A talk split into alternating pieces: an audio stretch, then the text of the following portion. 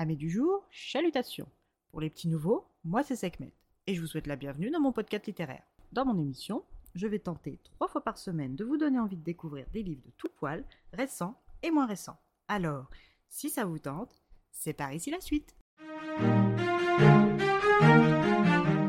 Aujourd'hui, je vais vous présenter la seconde enquête des Dames de Marlowe, Il suffira d'un signe, de Robert Thorogood, publié chez les éditions de la Martinière. Dans cette nouvelle enquête de nos trois drôles de dames anglaises, nous retrouvons Judith Potts dans sa maison au bord de la Tamise, en pleine lecture du journal Le Marlowe Free Press, en train de travailler sur la conception de ces grilles pour la presse nationale.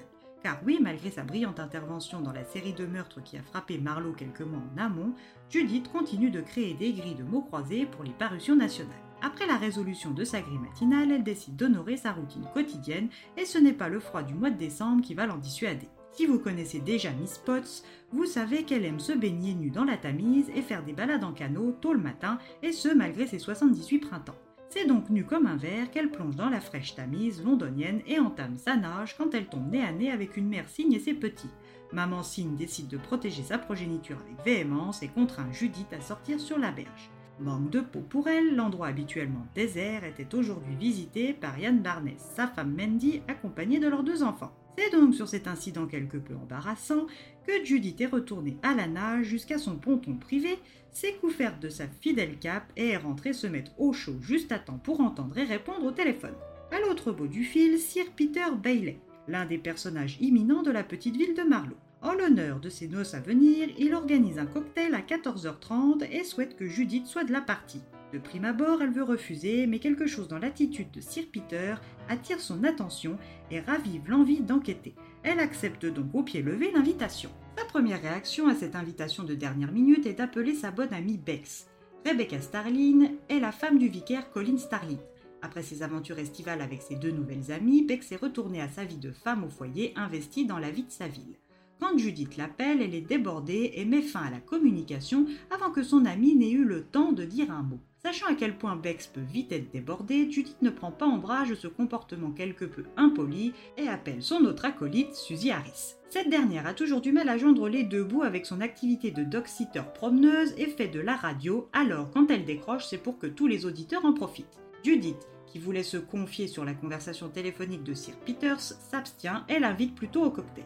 Suzy est une fine limière dotée d'une grande intelligence, ce qui fait d'elle une bonne auxiliaire enquêtrice pour Judith, même si la discrétion n'est pas son point fort. Lorsque les deux femmes arrivent sur le domaine de Sir Peters, tout le monde est sur son 31 sauf Suzy. Mais en bonne excentrique qu'elle est, Judith lui confirme qu'elle est parfaite en jogging doudoune et chaussures de rando à cette petite sauterie mondaine. C'est donc rassérénée qu'elles font leur entrée et croisent leur ami Bex. Son mari est en charge de la cérémonie de mariage de Sir Peters et de Jenny Page, la future épouse. La fête se déroule bien jusqu'à l'arrivée remarquée du fils de Sir Peter, Tristram. Ce dernier est ouvertement contre l'union de son père avec Jenny.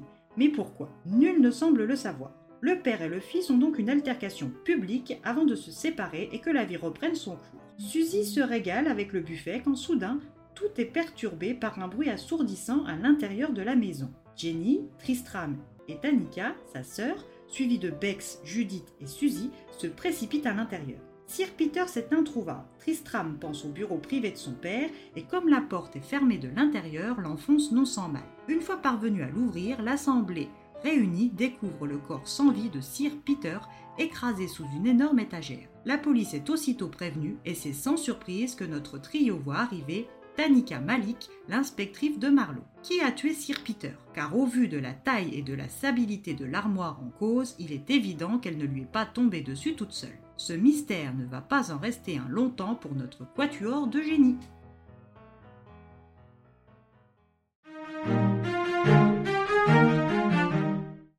Pour les fans des années 80, le titre ne vous laissera pas de marbre, j'en suis sûr, avec sa grande touche Goldmania.